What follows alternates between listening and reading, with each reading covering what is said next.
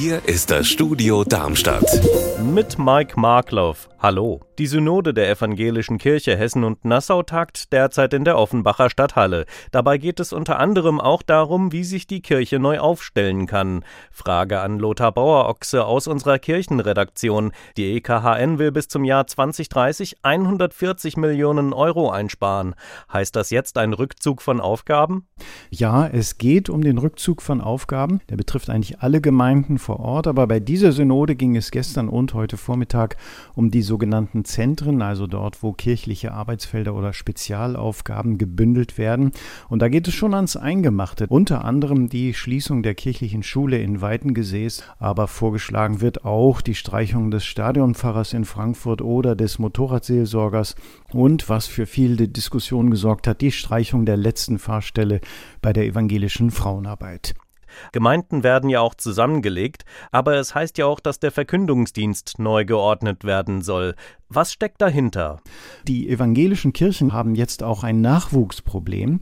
Bei den Pfarrerinnen und Pfarrern gehen demnächst die geburtenstarken Jahrgänge in Pension, aber es kommen eben längst nicht mehr so viele nach und das heißt, es wird nicht mehr für jede Gemeinde, für jede Kirche einen Pfarrer oder eine Pfarrerin geben.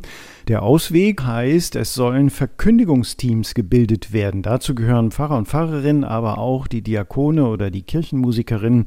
Diese Teams sollen sich dann in Zukunft die Arbeit so aufteilen, dass die Gemeinden weiterhin gut versorgt sind.